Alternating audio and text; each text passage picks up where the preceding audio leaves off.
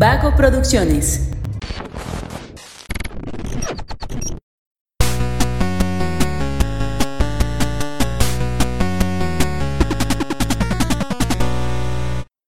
Hola, hola, ¿cómo están? Muy buenas a todos y bienvenidos a un episodio más de Punto Geek. El podcast donde la cultura pop y el entretenimiento están en su punto. Muy buenos días a todos. El día de hoy me encuentro compartiendo micrófonos nuevamente con mis estimadísimos amigos Mario, Josué y Emanuel. Chicos, ¿cómo están? Bienvenidos. Muchas gracias Luis. Este, aquí estamos con donitas y un juguito de naranjas porque el tomar jugo de naranja es sinónimo de estar desayunando y es lo que estoy haciendo ahorita. No entendí lo primero que dijiste. Ya no me acuerdo. no, bien ahí. Bien ahí. Bueno, el punto es que estás tomando jugo de naranja. Sí, muy rico. Excelente. Emma, ¿cómo estás? Muy bien, estoy echándole el ojo aquí a las donitas que quedan, no decido cuál comerme. Adelante, la que quieras. Gracias, gracias. Pero bien, muy contento de estar aquí hace mucha, bueno, si lo cuentas en segundos, hace mucho tiempo que no estábamos aquí grabando. Entonces, es, es un gusto, es un gusto estar aquí nuevamente. Genial. Josué. Eh, muy bien, muy bien Luis. También aquí echándole ojito a las donas y a, a unos moretones de pan que están ahí. ¿Moretones? Sí, como... Más bien son como... ¿Cómo se llaman esos? Que... ¿Hematoma? Ese es el nuevo apodo de Emma. Hematoma.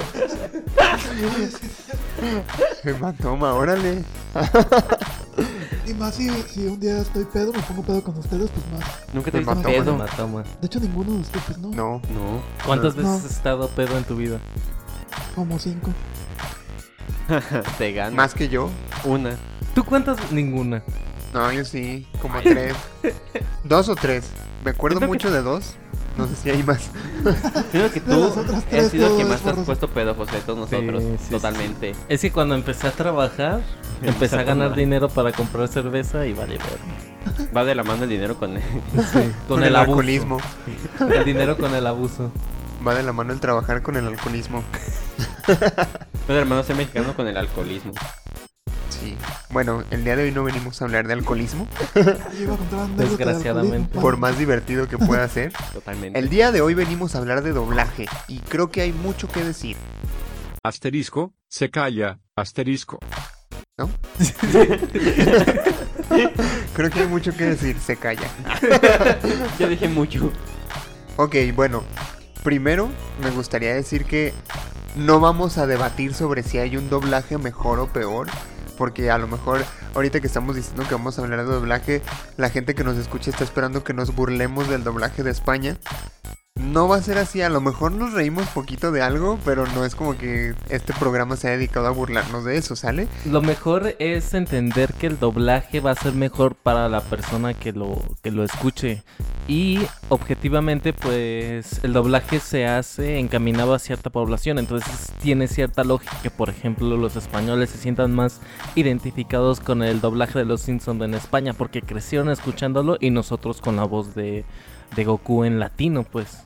Y con todas las frases. Si las frases hubieran sido diferentes en, en, la, en el doblaje de aquí de Latinoamérica, lo defenderíamos igual como en España defienden su doblaje. Es que aparte, en, en cuestión de cuál doblaje es mejor, siempre se habla mucho de que no, pues el de España tiene más premios y no, que el de Latinoamérica es más chido y así. Pero realmente, como dices, o sea, el, el- el doblaje responde a una cuestión cultural. Y como responde a una cuestión cultural, obviamente tiene que responder al lenguaje.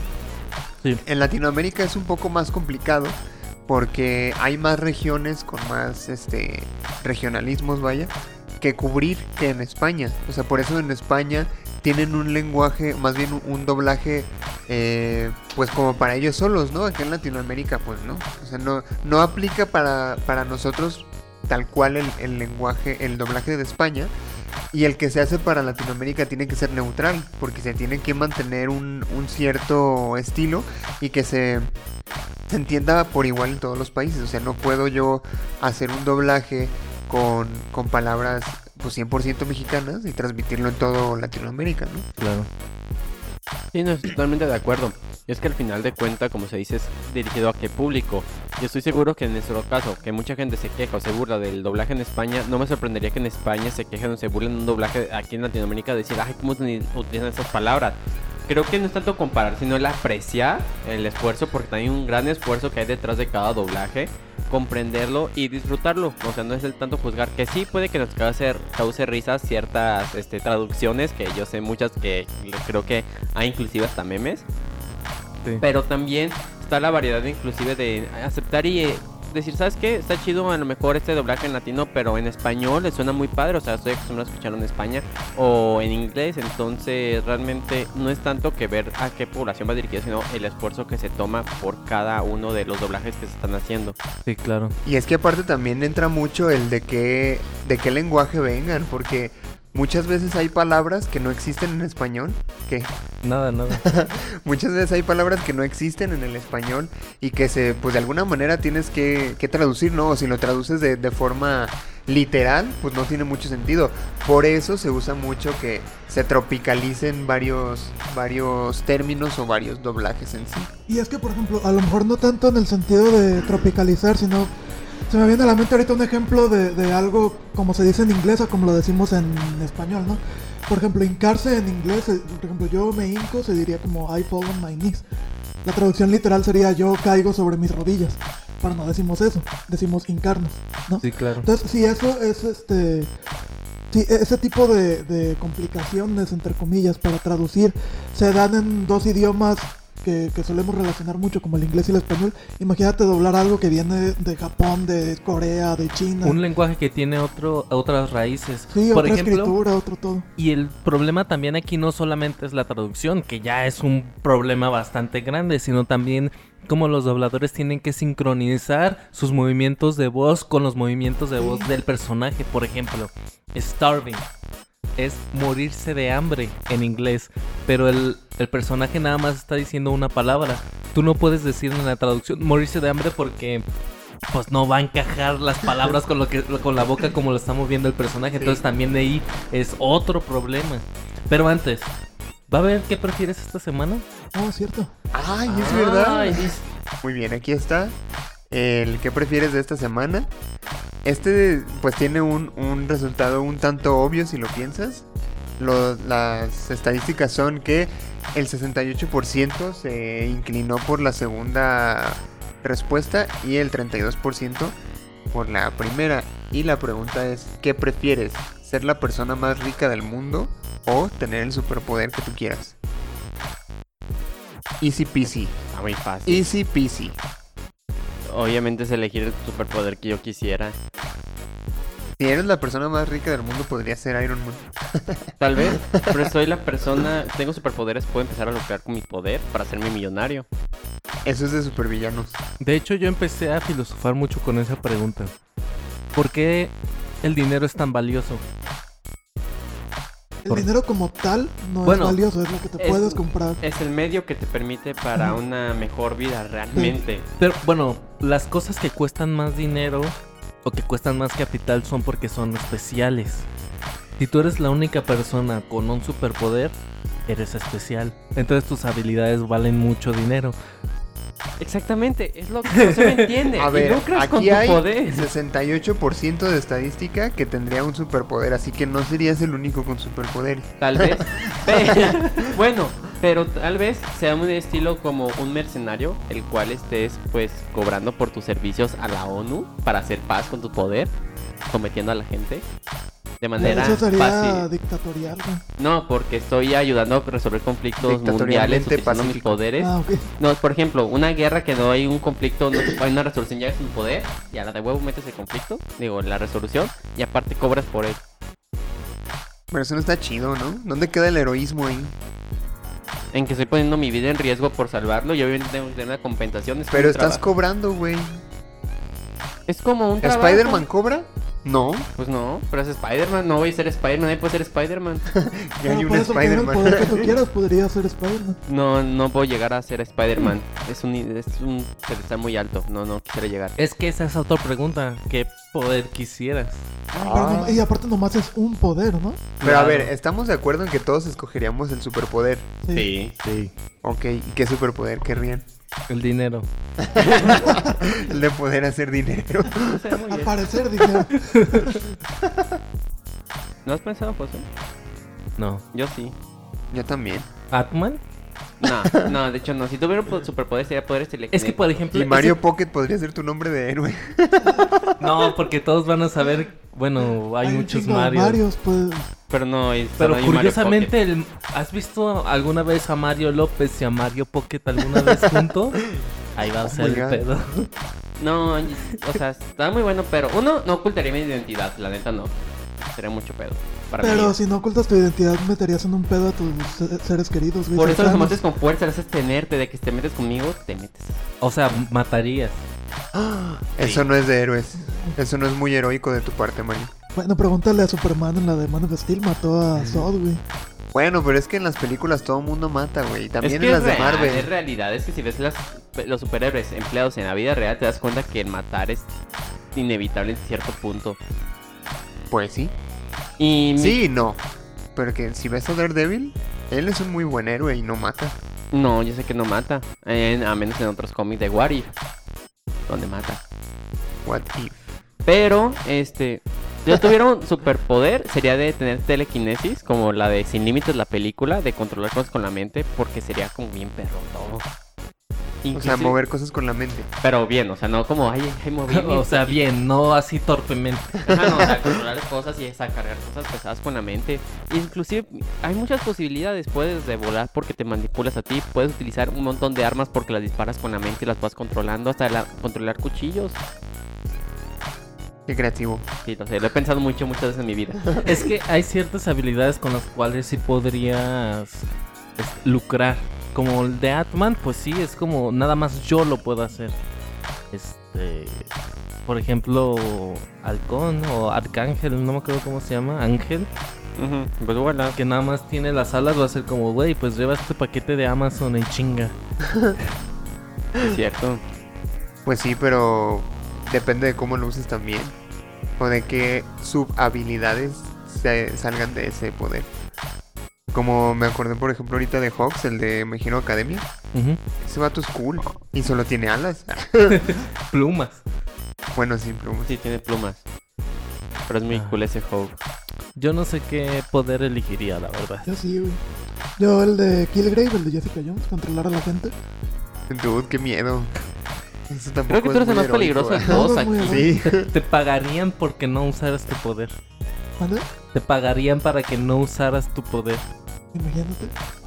Y Ahora. Emma diría, dame el dinero y de todos modos lo voy a usar. Ahora, Y ya lo estoy usando, mira, pre- ya me estás dando el dinero tú solito. la pregunta aquí es, ¿hasta qué punto más bien no te tratarían de eliminar el gobierno por ser un peligro a la nación por tu poder? Por ejemplo, el de Emma, siento O que sea, sería uno yo que- creo que tratarían de eliminarte o de reclutarte. O En el ambas. gobierno actual yo creo que me reclutarían. O te tratarían de eliminar otros gobiernos para, no sé, eso. Y les dices, ah, sí, y entonces vas con el presidente y le dices, suicídate. Y ya. Imagínate. Habla más rápido, hijo de tu ya vamos a hablar más rápido, güey. Olvídate de ponerle 2.5 a YouTube para que se escuche mejor. Entonces tú no sabes qué poder tendrías. No, yo creo que sería como el de Flash, Quicksilver o uno así como súper básico que tampoco sea como, ah, tengo que entrenar mucho para poder controlarlo. Buena, Pero buena. Flash sí tuvo que entrenar, yo creo.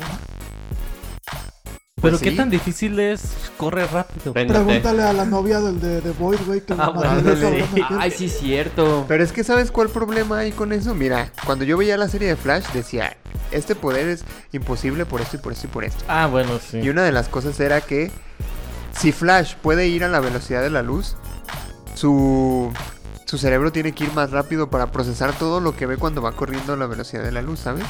Y se supone, se supone que ir más rápido que la velocidad de la luz es imposible. Sí. Cosa que cuando hablamos de Flash no tiene sentido, porque el güey retrocede el tiempo yendo más rápido que la luz. Sí. Pero encontrarle lógica a los superpoderes Sí, no, no. tiene lógica. De hecho, Sí.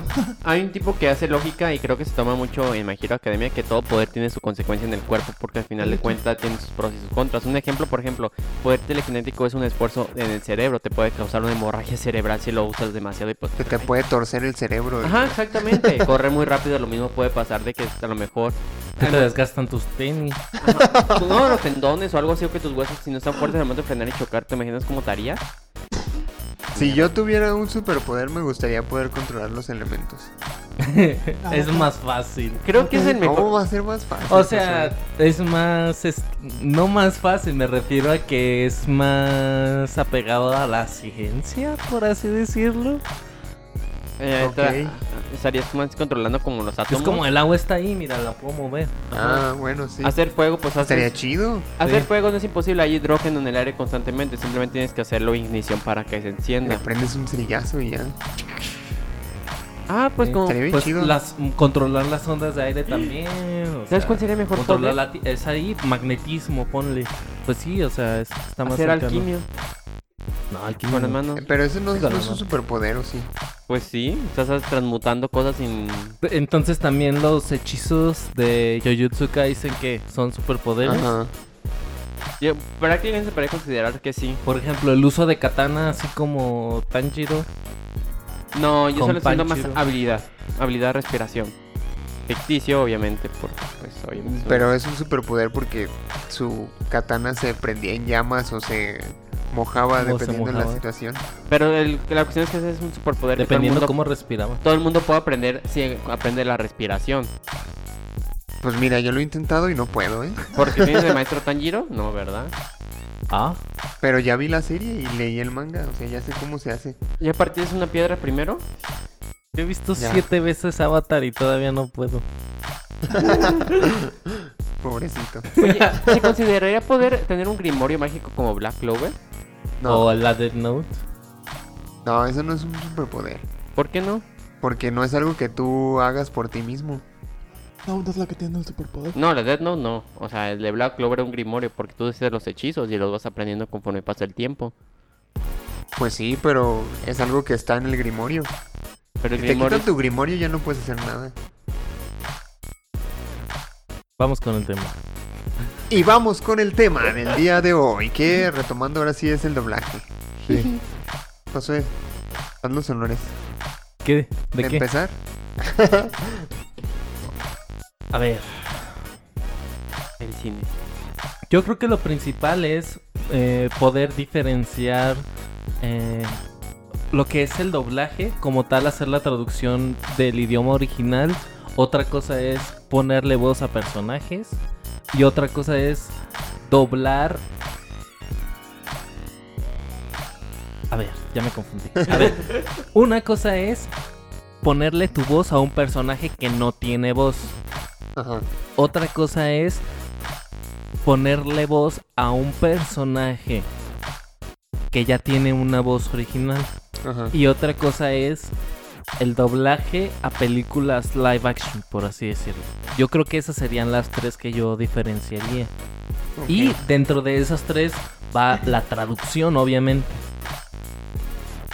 O sea, esos son como los puntos importantes que consideras dentro del doblaje. Sí.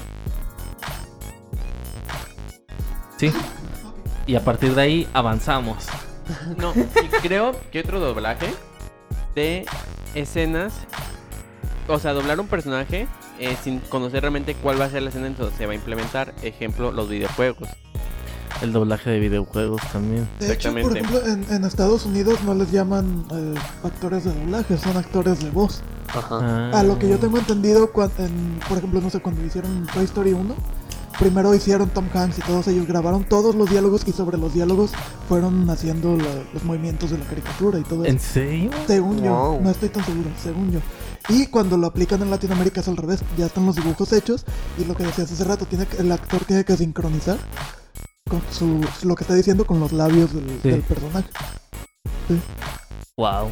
Pues justamente uno de los puntos que íbamos a tratar era cuál era nuestro doblaje preferido, ¿no? El mío es justamente el doblaje latino de Toy Story. Se me hace superior, pero a un nivel exagerado al doblaje del idioma original. O sea, porque por ejemplo, no sé si han tenido la oportunidad de ver Toy Story en el idioma original, pero por ejemplo, son muy buenas voces las de Tom Hanks y la de voz, pero son muy planos. O sea, realmente no muestran emociones y creo que entonces ya no ya ya los respeto un poquito más ese doblaje por lo que acaba de decir Emma, pero aún así se ve un, un, trabajo muy superior al, al latino, porque por ejemplo el latino no solamente sincroniza los labios con el personaje, sino también sincroniza toda la expresión de la cara. Y hay una escena que me gusta muchísimo, que la escuché en, en inglés y no te transmite nada, que es al final de cuentas lo que tratas de lograr con la voz. La voz es el medio o el lenguaje que más está expresando todo el tiempo. Entonces, eh, cuando, cuando hay un mal doblaje se nota, luego, luego, para mí, un mal doblaje es ese que no expresa nada, que es muy plano, no que la voz es más chillona, no que está diciendo estas palabras que no corresponden a un anime, etcétera. Para mí el mal doblaje es el que no, no te transmite nada, que es una voz muy plana. Aunque hay también doblajes genéricos, ¿no? Como los que suelen usar en, en programas, muy típico en Discovery Channel Ah, o así, sí. que ni siquiera le quitan el, el audio detrás, ¿no? Se oye la persona hablando en inglés y arriba. Oh, pero es que yo le comenté, Yo no creo- puedes decirme eso, ¿sabes? Que creo que más bien están exagerando, ¿no? O, o como que, ¿por qué crees que se logre ese efecto de exageración? Lo quieren hacer muy correcto, muy serio, sobre todo un programa como un documental que lo quieren hacer como que un tema muy acá profesional. que no tenga ningún acento, ¿no? Exactamente, entonces de hecho, yo estoy seguro que si a mí me doblaran, por ejemplo, todas mis expresiones sería como que, ay, no mames, güey, y ese tipo de cosas sería, no mames, "Ay, güey. no lo puedo creer, su- ah, amigo. Estoy muy impactado y soy, me sacaste de un pedo, me asustaste demasiado. Entonces como que quiero ser muy correcto.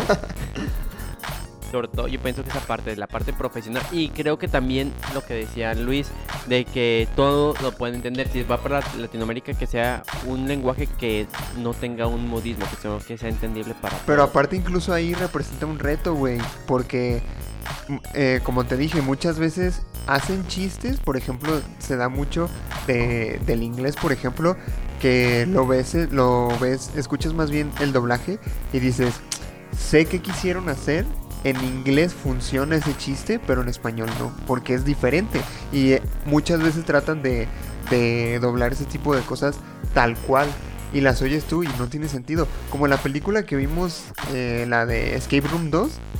No sé si se acuerdan. Bueno, esa la vimos subtitulada. Pero en los subtítulos pasó algo así. Sí, suele pasar eso. Cuando, cuando están en, en esta, en esta habitación de la playa. Ajá. Que en, en inglés había una frase que decía I can see you. Ah, y sí. en los subtítulos le pusieron O sea, no puedo verte. ¿Sabes? O sea, la cosa es. En, en el I can see you hacía referencia al mar, güey, sí. Por eso lo habían escrito así. Pero en, en, en español dices, ¿cómo, cómo, O sea, cómo no, puedes no decir? Ajá, ¿Cómo puedes decir no puedo verte y que haga referencia al mar? Pues, Sí. o sea, no Sí, puedo eh. verte, ¿sabes? O sea, si ya es un pedo en los subtítulos, imagínate en el doblaje. Exactamente, De hecho, exactamente. creo que una serie que tiene mucho conflicto y José la conoce muy bien es The Office. Ah, sí. The Office es una serie donde la traducción en español trata de imitar los chistes y se pierden muchísimo de los chistes que son en inglés muy buenos al español que tienen como de... No es lo mismo. tienen- Incluso, incluso se pierden en el, en el subtítulo, como acabamos Ajá. de ver. Y es que en realidad es, es un pedo. Por ejemplo, mm, ¿qué, contenidos ustedes prefieren ver en, en su idioma original y qué contenidos prefieren ver eh, doblados? Yo, por ejemplo, la, la- todo lo que son caricaturas, 2D, 3D, la animación que quieras, yo prefiero verla en español. Caricaturas. Sí. Ah, bueno, y, y no ves anime, ¿verdad? Live action, bueno, y, y, bueno, el poco anime que sí he visto, lo he visto en español, Ah, justamente. Y ya películas live action o series live action sí me gusta verlas en su idioma original. Porque a mí en lo personal me gusta ver el trabajo completo del, del actor, ¿sabes?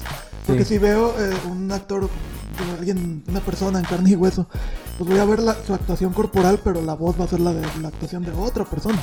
Sí. Que obviamente tienen su mérito enorme. Pero yo prefiero ver la actuación completa de... Y en el caso de las caricaturas, pues el dibujo sigue siendo igual. Lo puedes ver en español, en inglés, en chino, en el idioma que quieras. Y el dibujo tiene... Sí. No lo había visto, sí.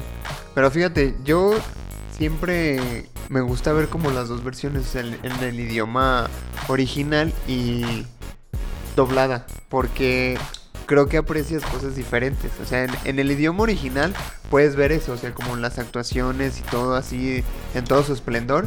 Pero en el doblaje a mí me gusta porque, aparte de que siento que apoyo a la industria, me gusta porque creo que es un trabajo muy chido. Y Sí. muy... y obviamente tiene su chiste. Yo tenía el sueño frustrado de ser actor de doblaje. Yo también, a mí me hubiera gustado. Yo no sé que existe esa profesión de niño. ¿No sabías? No, no sabía. y De ahora hecho, que sé, hubiera escogido eso. Sí, posiblemente sí, pero no, no sabía para nada que existía la cuestión del doblaje. Nunca me lo cuestioné de niño. De hecho, lo supe viendo anime porque en los animes que veía sabía que había gente que quería dedicarse a hacer, pues obviamente, los que daban voz. Ah, ya. Eh, fue cuando me puse a investigar y descubrí que existía esa profesión de actor de doblaje. Fue como de, oh, nunca me cuestioné ni siquiera la gente que hacía la voz de los comerciales quién era. Y es que muchos así empiezan, güey, como el de Thanos. Ese vato hacía spots para radio y comerciales. Y después empezó a doblar.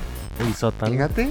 Es- yo, yo concuerdo mucho con la opinión de Emma de que creo que el trabajo actoral también tiene que ver mucho con la voz y creo que se desperdicia mucho o se pierde mucha de esa actuación del actor cuando se le dobla, cuando, cuando hay un doblaje de por medio. Pero por ejemplo, aún así hay actores de doblaje en, live action que superan para mí mucho la actuación de voz en, del actor. Como el caso de, si me permiten hablar, del señor maestro Don José Antonio Macías Uf. en El Joker de Heath Ledger. O sea, la Pues voz. en todo, güey. Bueno, ah, es que por ejemplo, no me gusta. No por él, sino por la traducción de Deadpool. Porque es eso, se, se pierden muchos chistes y muchos juegos de palabras que caracterizan a Deadpool. Fíjate que a mí Deadpool me gusta más en español. Porque siento que hay una gama de palabras que se, que se pueden explotar más. Porque en Deadpool es una película en la que los personajes dicen muchas groserías. Sí. Pero en inglés, ¿qué groserías puedes decir? Fuck, fuck, fuck, fuck. Y ya, güey. O sea, en español no, tienes una gama infinita y hermosa de majaderías que puedes utilizar y que se usan muy bien en, en la, en la película. Hecho, Y eh, resulta más gracioso para público latinoamericano, por supuesto. De hecho, Por eso me gusta más el doblaje en español de Deadpool. hay una serie. Hay una serie que también es algo muy similar a lo que dice Luis. Que no sé si lo ubican en Netflix. Se llama The Good Place. Sí. Esa la vi en inglés y en español. Y en español es una joya. Es una joya viva. Porque neta, este, bueno, en la serie no pueden ser groserías porque están en el cielo. Entonces, como dice Luis, tienes una amplia que dicen, por ejemplo, en vez de decir hijo, dicen hijo de fruta. Ay, claro. Luego, hierda y cosas así. Entonces le dan una variedad de groserías, pero lo hacen con una parte así como cómica. Que cuando lo ves en inglés se pierde mucho. Entonces yo pienso que con Deadpool es lo mismo.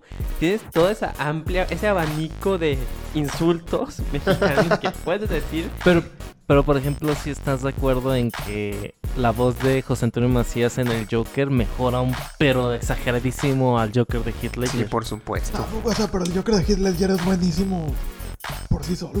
No, Pues sí, pero se, Se te, mejora mejor, con... se te hace mejor la voz de Pepe Toño Sí, Macías que sin que- broncas. sí, sin No, no pedos. Sin Yo diría que está al nivel y eso está muy cabrón, pero ya mejor. No, está mejor. No. Sin pedos. Es que, es que, amigo, José Antonio Macías es pff, eminencia del doblaje. Sí, sí, Yo no sí. estoy de acuerdo en que sea mejor.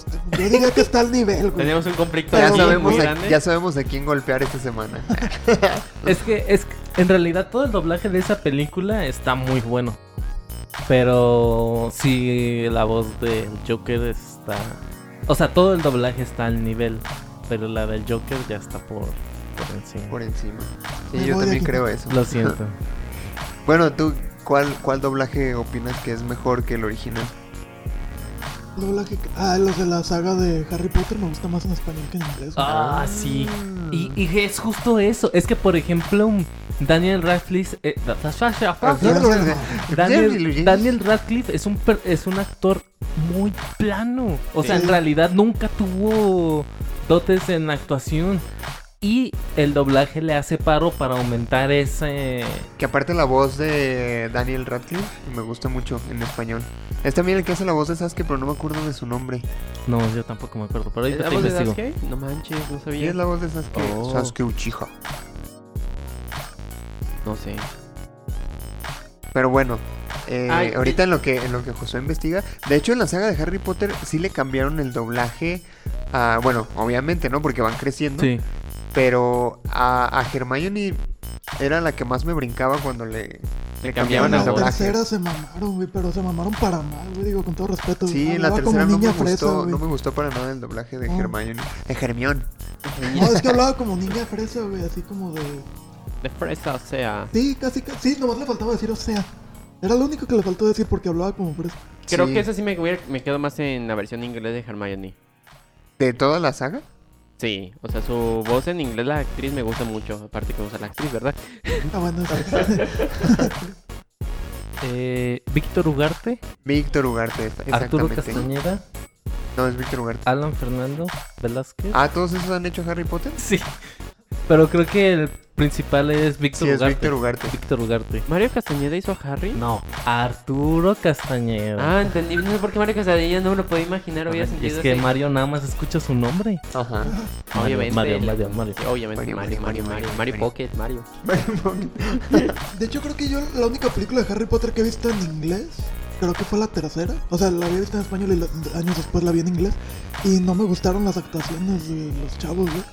No me transmitían nada. Era como, güey, prefiero verla en español, excepción de por la Que aparte, este Daniel Radcliffe es inglés, ¿no? Todos, Sí. todos son ¿Todos son ingleses.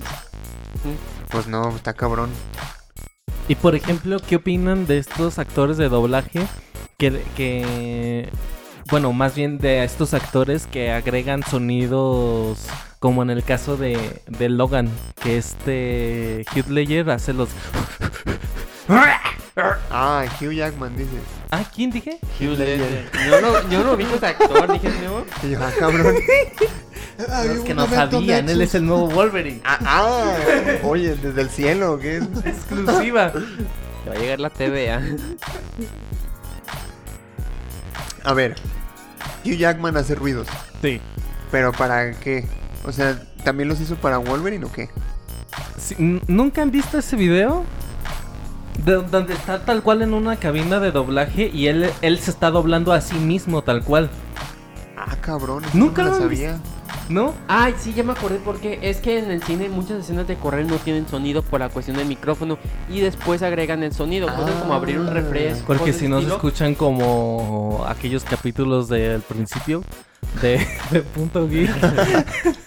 Ajá, exacto. Por ejemplo, yo hago esto, pero en el cine en sí la cámara no graba el sonido. Más tarde agregan el sonido de la botella que está cayendo. Oh. Yo sabía En- que hacían eso, pero por ejemplo en escenas cuando están en la playa y güey, ¿sabes qué? No se escucharon bien porque la ola, el viento. Pues en general todo es para que entonces sí es cierto, entonces ellos agregan los sonidos más tarde, pero hay gente que no los agrega el mismo actor, sino otra gente agrega el sonido de correr, así Ajá. esas cosas. que también es parte de... Sí, es parte de... Qué Está- chido. Una industria muy grande, ¿eh? Y Sí. desconocida. Hay muchas oportunidades de trabajo. Yo, yo creo que sí puedo hacer eso, ¿no? Y aquí somos- de una persona que corre. So- somos gente interesada en hacerlo. Sí, sobre todo lo de- el caso de Logan, lo que lo que hace con su doblaje o, o estas mm, audios adicionales es que eh, enfatiza la acción del de- del personaje como tal cual que está corriendo, que está agitado, sobre todo. Está está muy pasado de lanza. ¿Qué tiene que ver con esto? Que son este el el objetivo principal del actor de doblaje es eso, mostrar emociones que está teniendo el, el personaje por medio de la voz. ¿Y opinan ustedes que, que tropicalizar, ya bueno, ya dijimos que pues responde a una cuestión cultural y todo eso, ¿no? Pero ¿ustedes creen que es necesario cuando no... ¿Cómo te digo? O sea, que está bien usado cuando no es meramente necesario. O sea, como la cuestión esta de, de los supercampeones de los salvó la Virgen de Guadalupe. No, eso estuvo de más. Mira, hay un punto que sí, y creo que es una película que me encanta en español, que es la, la locura del emperador. que el doblaje es perfecto y sobre todo la parte del yucateco con el trampolín es joya pura porque fue una parte que no era necesaria realmente, pero agregarlo le da una parte de comedia y todo muy bueno y es inesperado.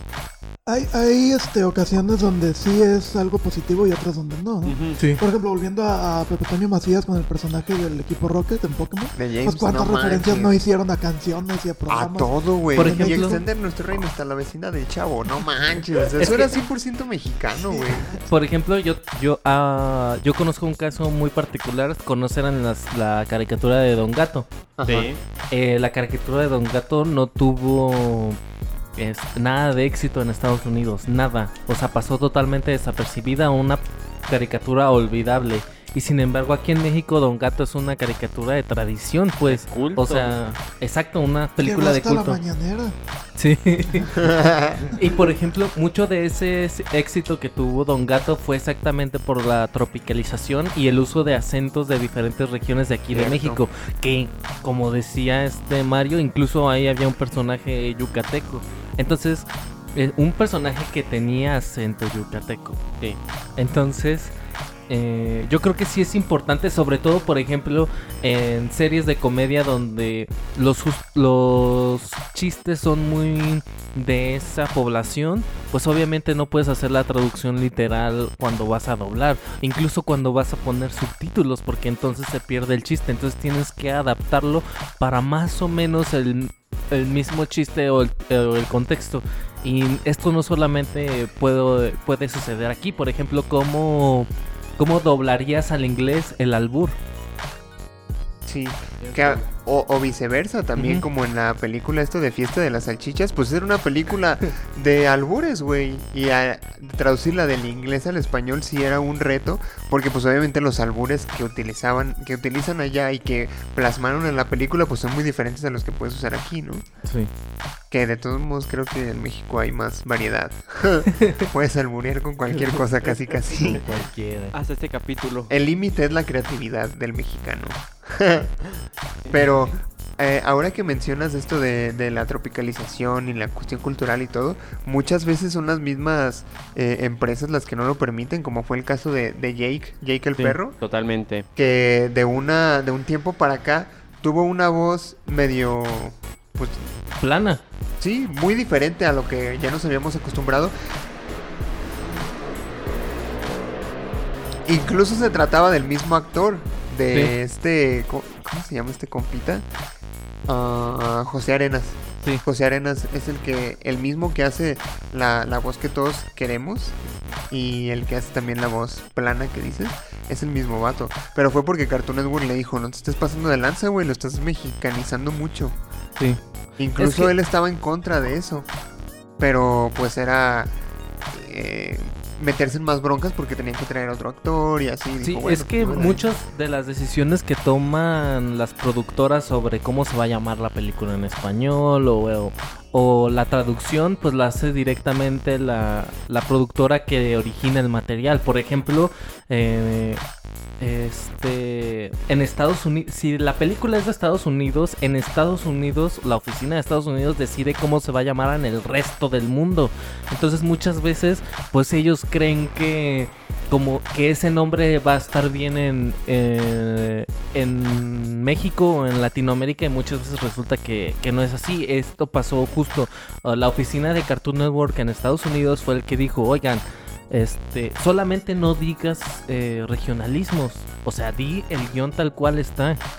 Y Jake dijo, este, bueno, José- Jorge, José Arenas. José Arenas fue el que dijo, ah, bueno, pues si me vas a quitar eso, pues también le voy a cambiar la voz. Porque ah, en las primeras temporadas Jake no hace tantas estas bromas, pero sí sigue teniendo la misma voz. Y ya después, eh, como un tipo de huelga, el actor de doblaje dijo, pues también le cambió la voz. Y es cuando, cuando, cuando vemos esta diferencia.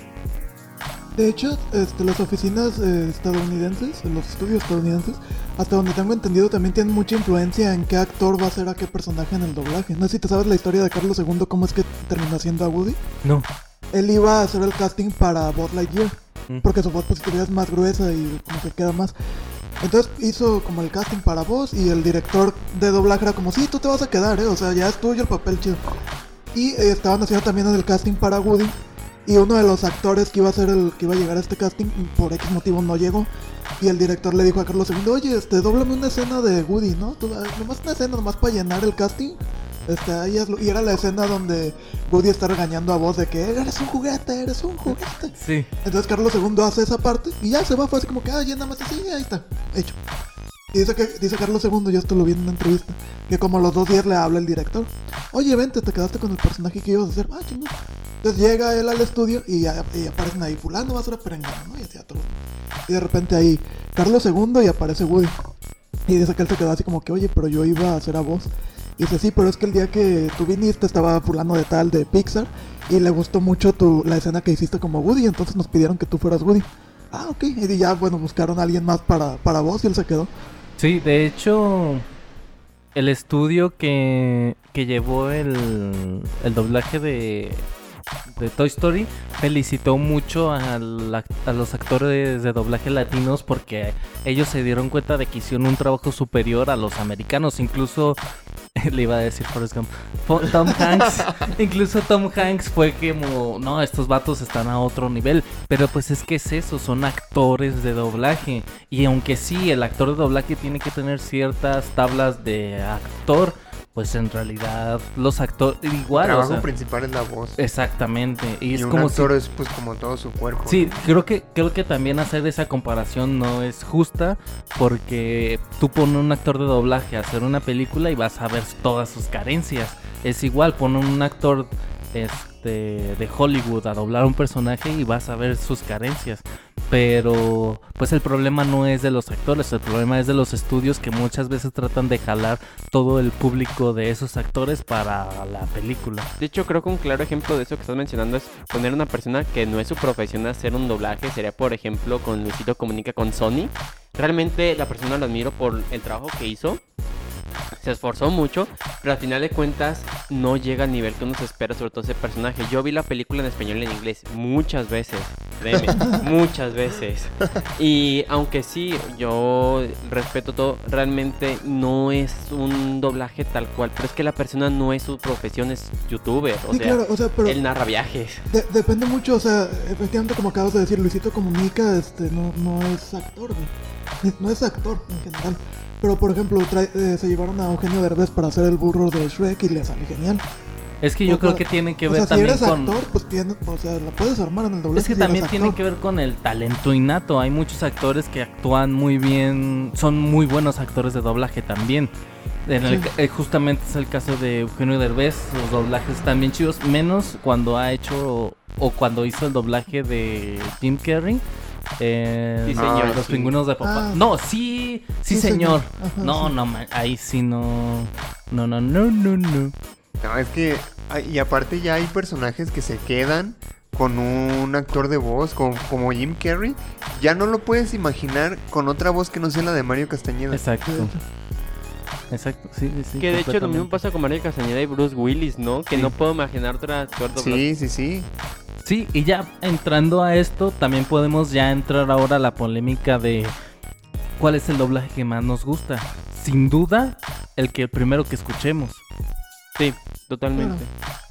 ¿No? ¿No están de acuerdo? ¿Cómo, cómo, cómo? Por ejemplo, nosotros no vamos a ver Dragon Ball en japonés. Ah, no. Pero es que aparte Dragon Ball en japonés es horrible. No, es que yo creo que más bien eso. O sea, yo, yo opino lo mismo que ti, que ti, que tú. Yo opino lo mismo que tú. O sea, el doblaje japonés de Dragon Ball está horrible. Pero creo que realmente estamos cegados o sesgados por eso, pues, porque Dragon Ball es nuestra infancia en latino. Pues sí, puede ser, pero. Por, por eso decía, o sea, en general, la película nos van a gustar más en el idioma en el que la escuchamos primero. De hecho, te pueden cambiar el doblaje a tu Ay, mismo perdón. idioma español latino y no te va... Por ejemplo, Dragon Ball Kai. Ah, no sí. son las voces originales, güey. Ah, a todo es- mundo le cagó. Exactamente a eso, a eso me refiero. Por ejemplo, hay una discusión muy fuerte porque, por ejemplo, hay mucha gente que está felicitando mucho el doblaje de Rick and Morty en latino. Pero hay otros latinos también que dicen que no, que el idioma original es el chido. Aquí es la, bueno, si les preguntas a los que les gusta en latino por qué les gusta, te, te das cuenta que es porque es así lo empezaron a ver. Y los de los que les gusta más el lenguaje original es porque así lo empezaron a ver. Pero aparte yo creo que también tiene mucho que ver la persona, porque por ejemplo, me estaba acordando ahorita de una película que vi con, precisamente con Eugenio Derbez y Salma Hayek, y Salma Hayek sale hablando en español. Ah, sí. Y yo dije, brother, no, tú haz tus papeles en inglés y ahí quédate, mija, porque... Y, y a lo mejor suena muy culero, pero es que, güey, en español no se oye bien. No se oye bien, o sea, a mí no me gustó cómo se oye en español. ¿Cu- ¿Qué película Pero es? sí era Ah, ella, en Sí no estaba ella, doblada. sí era ella, no estaba Sí, doblada. es la del Casanovas o algo así donde Eugenio ¿Cómo ser un Latin lover? Ándale, Algo así. esa. Nunca lo voy a ver. No la veas. Perdón. No, no te pierdes mucho. Sí, la verdad es que yo cuando la escuché fue como de uff. o, o, por ejemplo al revés, que son actores eh, mexicanos haciendo una película en Hollywood y los dobla otra persona. Ah, sí. y no. tú dices, brother, o sea, pues doblate tú mismo, cabrón, o sea, ¿no?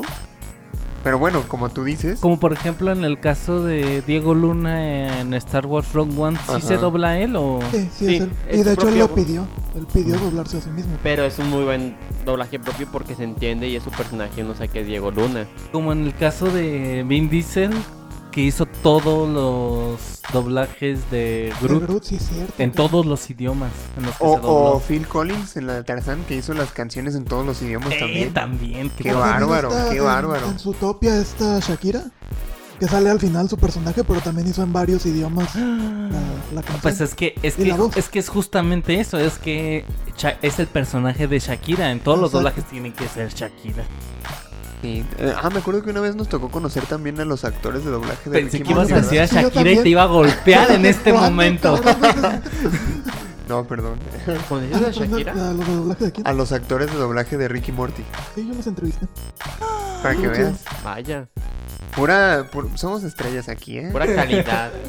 Yo también entrevisté a los, a los actores de doblaje de Star Wars. Ya se saben toda esa historia, pero la quería decir en el podcast porque... A ver, cuenta la historia.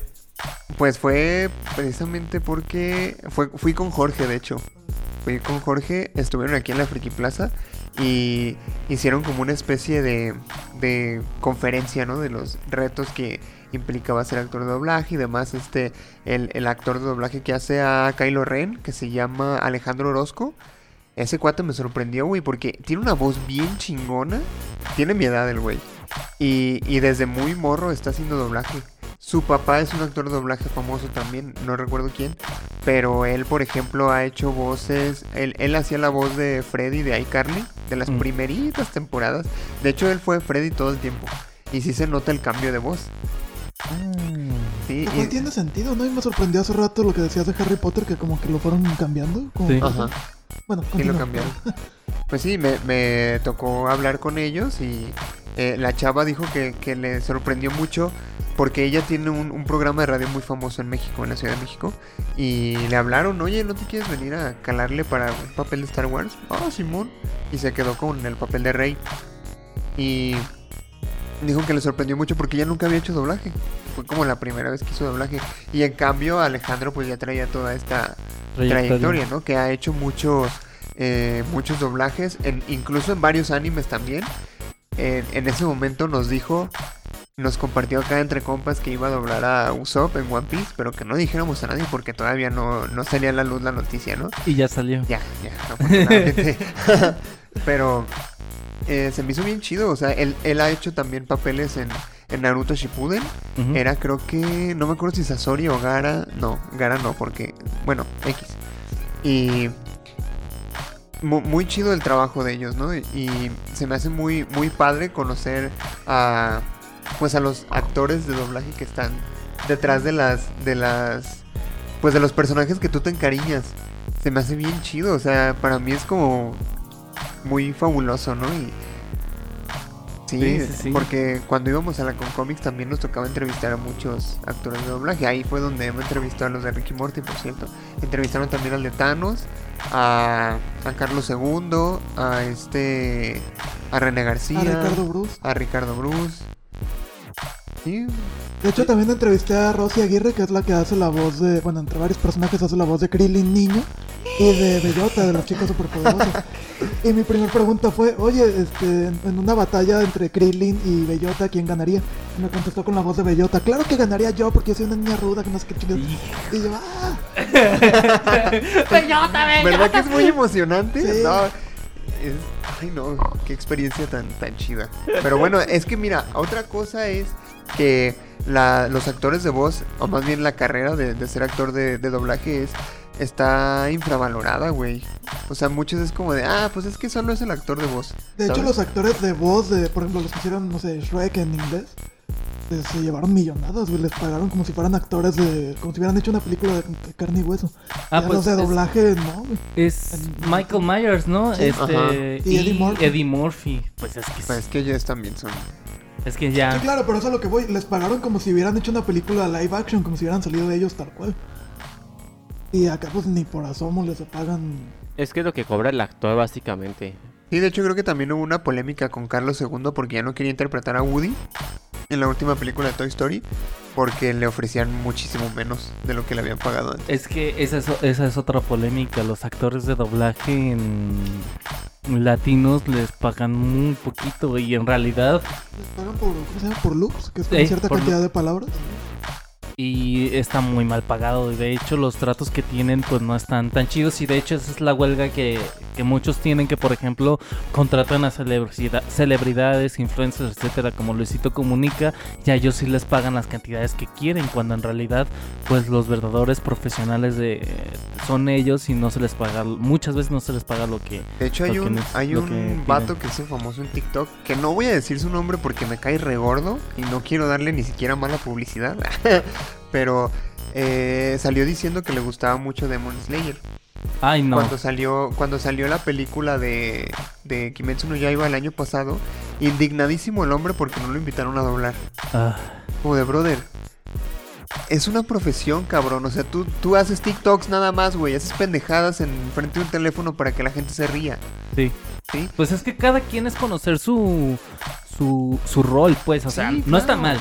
No está mal tampoco bailar enfrente de un teléfono si no, es no, lo no, que te pero gusta. si estás haciendo eso Sí, claro, ya y es- sabes hacer eso, pues Ya güey. es creer que te mereces algo más. No, pues Exacto. no.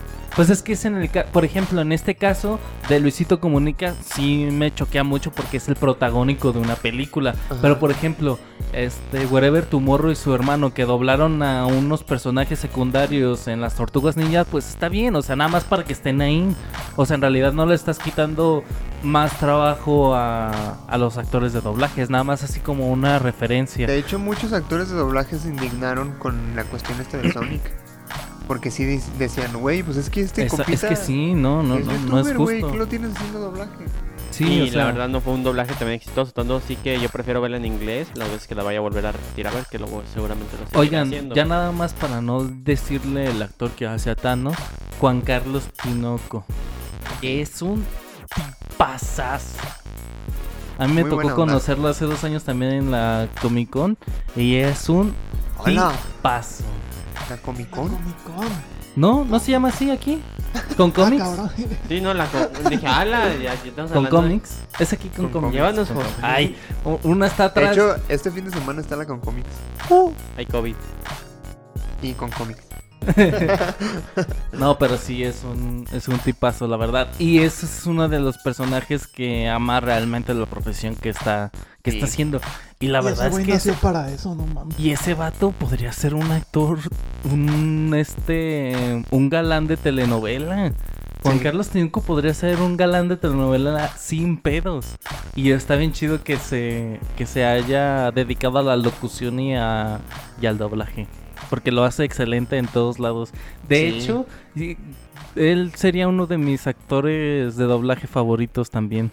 Sí, aparte de Pepe Toño. Sí, sin duda. Ese compa, José Antonio Macías, hace. Puede hacer doblaje gracioso o puede hacer doblaje serio y le sale bien en todo, güey. Sí. O sea, lo vemos payaseando en Deadpool, pero bien serio como Capitán América, ¿no? Está Sí. bien chido. También hace la voz de Leonardo DiCaprio y sobre todo me gusta mucho en El Lobo de Wall Street. Porque tiene justamente estos momentos serios y otros momentos de puta madre, ¿sabes? Le queda, está muy bien. ¿Sabes quién también se me hace que es muy bueno en eso? Lalo Garza. En los momentos serios, sí. Sí, creo que puede ser muy versátil también en su actuación. Sí. Si no saben, Lalo Garza es el que hace la voz de Josh, por ejemplo, en, en Drake y Josh. Elmo. También sale en. La Casa de los Dibujos. Ah, sí, cierto. Sí, sí, es este. No me acordaba. ¿Sander? Sí, Sander, es de. Sander. Sí, está muy chido. Pues lo que te digo. Y aparte, le pueden dar papeles de niños o de adultos también. Está padre. Sobre todo de Juan Carlos Tinoco me gusta mucho el de Escanor. El de Ah. Escanor está superior al de japonés. Sí, pero es que, bueno, Nanatsu no Mm. Taizai no es tan bueno en realidad. Pero, ya Bueno, que, ya que nos este- metimos en ese tema de, del doblaje de anime, los animes, yo soy bien especial con el doblaje de los animes, güey, Yo porque, también soy bien delicado. o sea, porque como- son bien, o sea, no, no, no me gustan. Ah, para, para cara pronto no me gustan. Estoy de acuerdo con. Realmente yo soy muy, muy delicado. Sobre todo esa parte del anime estoy como muy cuidadoso porque cuando lo ves en japonés y ves realmente el doblaje que hace o, la voz que hace realmente el japonés, ahora es su seiyuu, como ellos lo utilizan, luego lo ves en español, es como de falta emoción, le falta. Es que aparte, ¿sabes que qué? Algo que caracteriza un chingo a los japoneses es que le meten un feeling bien sabroso a todas las voces, güey. Siempre. Así estén diciendo algo bien, bien X, te lo dicen de una forma tan chingona. Y en, y en el doblaje latinoamericano se quiere imitar eso y se cae en la sobreactuación.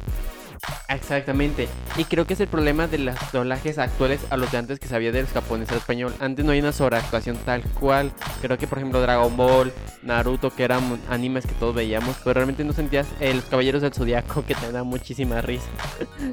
Eh, estaba muy bueno este Supercampeón. No estaba la sobreactuación, sino que más bien lo transformaban a como nosotros hablábamos. Ajá. Pero ya actualmente le quieren meter esa parte que lo sientes tan artificial. Tan forzada, tan forzada. Ajá, muy forzado, o sea, no, no, no te da ese feeling de que si está el personaje llorando dices, güey, qué triste, o está enojado, eso, no mames, no, Y aparte que las voces no quedan, o sea, a, a los personajes niños les ponen voces muy gruesas o no Y sé. es que, ¿no? es que tiene mucho sentido. Por ejemplo, el anime es una industria que prácticamente mueve la economía en Japón. O sea, bandas, bandas de música buscan que su música salga en animes, revistas quieren que publiquen mangas, las noticias son de anime. Entonces, pues tiene mucho sentido que, por ejemplo, los actores de doblaje se enfoquen o practiquen mucho para que su voz sea prestada para animes. Y además, la cantidad de animes que se produce en Japón al año es exageradísima. Entonces tienes muchas más oportunidades de poder mejorar tu voz, estar practicando, estar trabajando, que al final de cuentas es experiencia. No, y la obligación de, porque así como se producen Claro. un chingo de animes, salen actores de doblaje de todos lados. Por ejemplo, el, el actor de voz de Tanjiro es relativamente nuevo, güey. Se Sí. dio a conocer con Tanjiro. No. Tanjiro es Kaneki. El de Tokyo Ghoul. Por eso, o sea, no tiene como muchos eh, papeles antes de eso. De Tokyo Ghoul sí es famoso, amigo. Güey, sí, lo entiendo. Pero me refiero a que otros eh, Ah, bueno, actores sí. de voz ya tienen una trayectoria y tienen un montón de, de personajes muy conocidos. Tan así que a, a mí me ha tocado ver animes que digo, este cabrón yo lo escuché en otro A lado. mí- a mí- yo soy experto en eso. Yo soy experto. Sí, y, y- y justamente una parte es eso, que así como hay misma, mucha competencia entre ellos, pues también la gente que lo escucha en Japón es como, oye, este actor no es tan chido, quítamelo de la chingada. O sea, es también esta exigencia del público. Y a como son los japoneses de exigentes, ¿eh? Sí. Ah, yo quería mencionar a una chica porque estamos hablando casi en su mayoría de actores hombres. Y por ejemplo, no sé si ubican a Cristina Hernández. Actor de doblaje que hace a Bombón, Ah, sí, sí. A Sakura Carcaptor, Hace a a, Padme en The Clone Wars. No manches. Y en las películas de Star Wars. a Padme. De los eh, Rocket Powers, no me acuerdo cómo se llama la niña. Ah, Hace a tampoco me Sakura. acuerdo. Hace a. Hace a Sakura. ¿eh? ¿Por qué tú- A Gatomon. Sí, qué pedo. Sí, y sobre todo yo, yo este disfruto mucho su, su trabajo de voz en League of, Le- eh, League of Legends. League of Legends en LOL, que es Ashe. Todo el poder en una flecha. Pues también hay esta, la que hace la voz de Naruto y de Gumball, pues es mujer también. Ah, sí, Que también. también, qué Esta bárbara, vez- ¿eh? No, no, no, no, sí. Déjala buscar. Me gusta muchísimo el trabajo que hace porque también es muy versátil. Sí, sí, sí, completamente. Y puede hacer actores, este, niños, niñas, gatos. También la que hacía la voz de Bart es mujer, ¿no? Sí, amiguito, tengo que decirte que el que hace de la voz de Tanjiro no es tan nuevo. ¿Ah, no? No, estoy Entonces viendo... lo estoy confundiendo con otro compita. A lo mejor son los de los la mayoría de los actores de doblaje de en japonés de Tokyo Revengers son nuevos, de que es su Ah, único sí. trabajo. Sí, Tienes razón. porque no, lo estoy viendo lo que hace y te voy a decir que ver personajes que seguramente vas a conocer aparte de lo que sería de este Kaneki.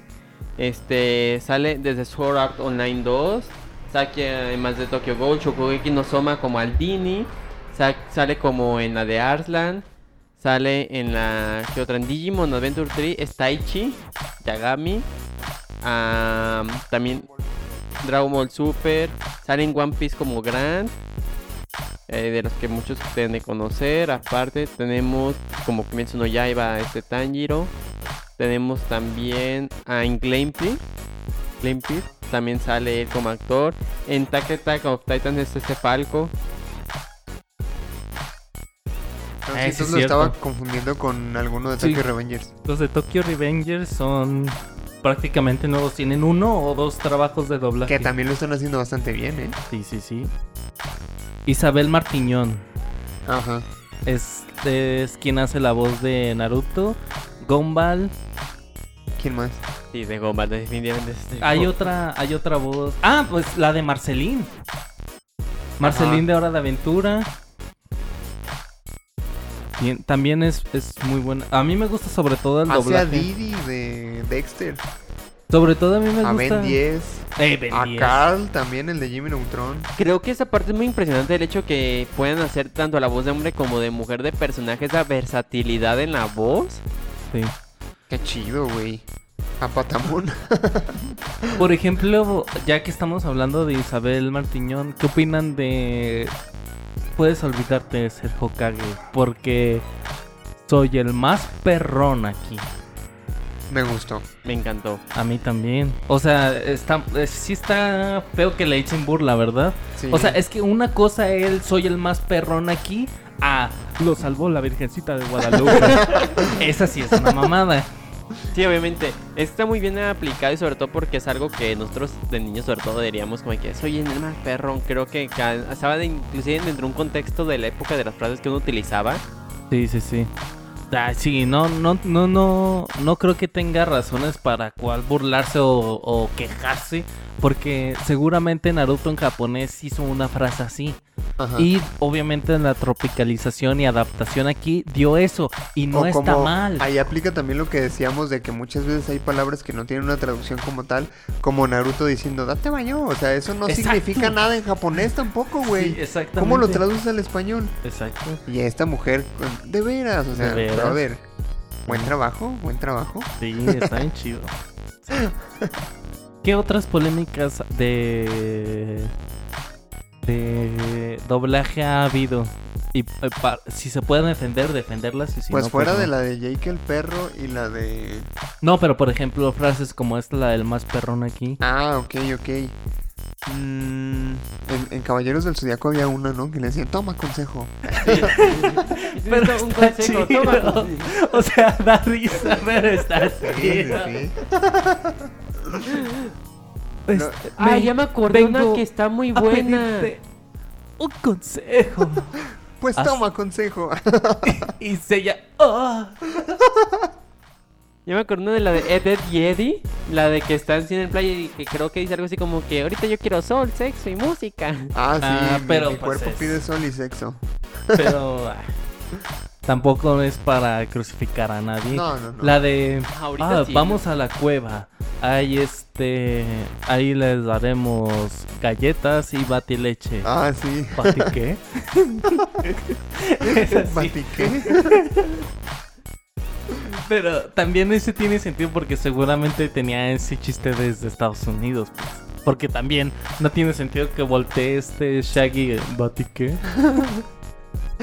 Pues había muchas así, ¿no? Que en, en- particularmente aquí en el doblaje latino que, que se albureaban. Ah, sí. Y que mucha gente así decía, eso veían los niños. eh". Pues eso nos dejaban ver.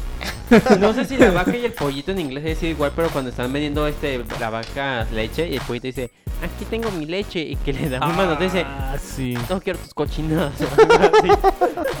y te quedas como, O en, en- en las chicas superpoderosas con la morrita hasta que dice, no se preocupe, profesor, yo también fui un accidente. Pero, bueno, esas son ya cuestiones de sí, guion. sí. Así como de doblaje, no sé. Eh, por ejemplo, del duelo a muerte Ah, cuchillo. cuchillo. ah, güey, pero eso tiene una explicación. Sí, yo ya estaba Porque en, viendo. en, en japonés no se suele utilizar esa frase. O sea, incluso en japonés duelo a muerte con cuchillos, entonces casi como de, ¿qué? ¿Qué es eso, güey? Ujú. O sea, para nosotros es lógico, pero no había una manera de traducirla sin que sonara estúpido. Sí. Creo que van a pelear con cuchillos. eh. Sí, es que, es que es justamente, por ejemplo, el español viene de una lengua romance. Y se, se asocia mucho con otras de las lenguas romances, pues son el inglés, el francés, el italiano, pero por ejemplo el alemán tiene otra raíz, el chino tiene otra raíz, el japonés tiene otra raíz y Mira. obviamente pues va cambiando Y el eso. problema del japonés recae en que inclusive ellos manejan dentro de su mismo idioma diferentes ka- kanjus. Sí, que son los símbolos. Kanjis. Ajá, los kanjis, que son los símbolos, y cada uno tiene una representación y un significado que inclusive hasta los llegan a sumar con significados. O sea, es un pedo que muy complicado. Entonces imagínate tratar de traducir ese tipo de explicaciones o cuestiones al español. También el coreano es muy complicado, güey, porque también tienen palabras que usan para cosas que no existen aquí. ¿Y saben por, por qué todos este, estos lenguajes asiáticos son tan complicados? ¿Por qué? Porque los que tenían el poder eh, hace mucho tiempo no querían que la población en general supiera leer y escribir. Y lo hacía con más complicado y más complicado y más complicado para que la población no pudiera leer ni escribir. Los feudales, ¿no? Que Sí. eran los, eh, prácticamente los... Por eso es así, pues, Qué feo. el poder de la educación. Pero bueno, mira. Si hay algo que podemos concluir de este episodio, al menos que yo podría concluir de este episodio, es que el doblaje es una perfe- una, una perfección, una profesión. el doblaje es la es una- mamada. Eres la mamada, mijo. El doblaje es una profesión muy chida y muy respetable, muy complicado, o sea, tiene su chiste como todo y no debería ser infravalorada por A mí me molesta mucho que la gente salga con sus cosas de, "Ay, no, yo no veo nada doblado, yo solo veo en el idioma original", o es porque güey, o sea, el doblaje también es un trabajo y está chido. O sea, el que tú te pongas tus moños y te las quieras dar de, de muy mamador, de que, ay, no, yo solo veo todo en el Es, idioma es que, que sale". a ese tipo de personas son los puristas. Y obviamente los puristas siempre van a tratar de que todo sea lo más puro dentro de lo que cabe, pero en realidad pues dentro de tratar de seguir con esta ideología pues te pierdes mucho buen trabajo que hay pues obviamente hay sus excepciones hay buenos trabajos y malos trabajos en todos lados Sí, entonces claro. no te puedes cerrar nada más a escuchar algo que tú crees que eso siempre va a estar correcto. Porque ¿qué crees? No siempre va a estar bien. No siempre va a estar bien Sí. hecho. Y aparte, de repente hay actores que juegan y hacen burlas con eso, ¿no? Como por ejemplo, ¿has visto el video de, de Goku yendo a un salón de clases que la voz de Mario Castañeda, venimos por sillas para segundo B? sí. Está bien perro, güey. Pues hay cosas que si te das la oportunidad de verlas dobladas, puedes descubrir que son mejores para ti. Por ejemplo, yo descubrí que a mí me da más risa de Big Bang Theory en español en inglés. De... Que ahí también cometieron algunos errores, en especial en las primeras temporadas, cuando traducían todo. Con este Sheldon, cuando decía Basinga, que aquí en español decían Basilón. Ah, no, sí. brother, hay cosas que no las tienes que Sí, traducir. claro, y ya después dejaron de traducirlo y ya decía Basinga. Mario. Pues estoy de acuerdo, o sea, realmente no tienes que... Lo que dijeron ellos. Totalmente. No, o sea, como dices, o sea, realmente es un trabajo impresionante. Hay obras buenas, hay obras malas, no tienes que ahora sí que cerrarte de que si algo no te gustó todo va a ser siempre malo. Hay a mí series que me gustan mucho verlas en inglés, hay otras que me encanta ver en español, igual con películas. Entonces al final es darle la oportunidad, como lo llegué a hacer con Sonic. Eh, quise aventurarme y ya ahí decidir cuál me gusta más. Entonces hay que valorar ese trabajo, ese esfuerzo que la gente pone porque es con la pura parte auditiva el brindar toda una emoción que tú puedas sentir. eh, que muchas veces uno va en una película y dices, ay, es que qué tan difícil puede ser. Es que no solamente es esto, te están transmitiendo toda esa emoción, están entrando en el papel del personaje. Y, eh, y no burlarte, realmente también no echar de burla porque estás este, inclusive burlándote del trabajo que alguien hizo y que realmente esa persona hizo con esfuerzo esperando que te pudiera gustar.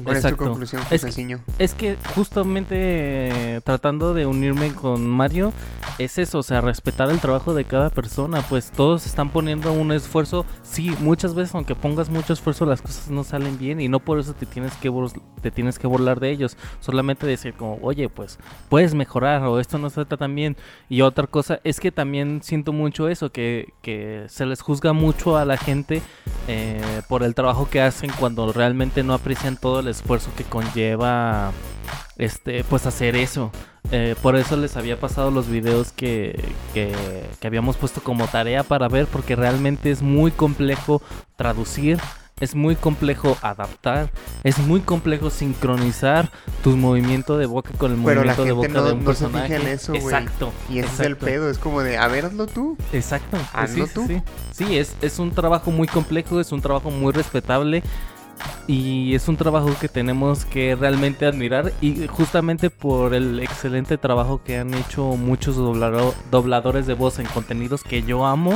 Es por lo que tengo ese sueño frustrado, pues es por eso de que yo quería ser un doblador de voz para poder transmitir lo que ellos llegaron a transmitirme a mí. Ay, qué muñeco. Bueno, creo que fue un episodio muy interesante, la verdad, ¿eh? Sí, creo que quedó muy largo también. ¿En serio? Sí. No importa, ahí vemos, ahí vemos cómo lo solucionamos. Hay que quitar todas las veces en las que habla Mario. ¿Te refieres a Mario Pocket? Ah, ya me hablan a mí, perdón, es que no sé cuál mal están diciendo.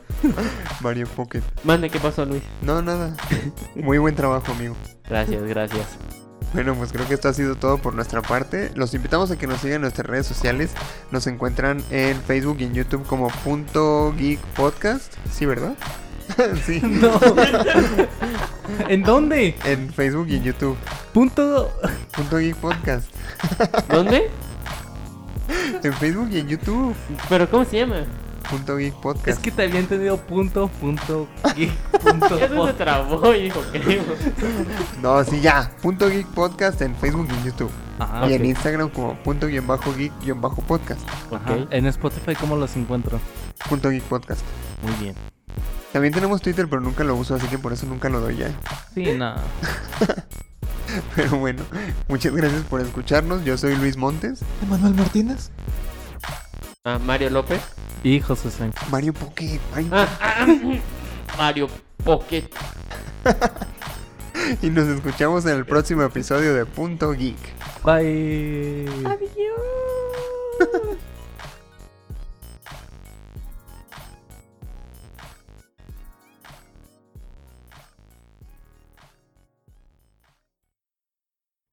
Nosotros somos tus Yo soy, lacayos. yo soy como.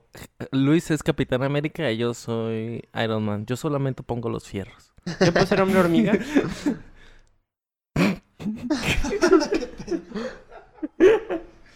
Tú puedes ser quien quieras, Mario. A ver. Tú puedes ser quien quieras, como dice Barbie.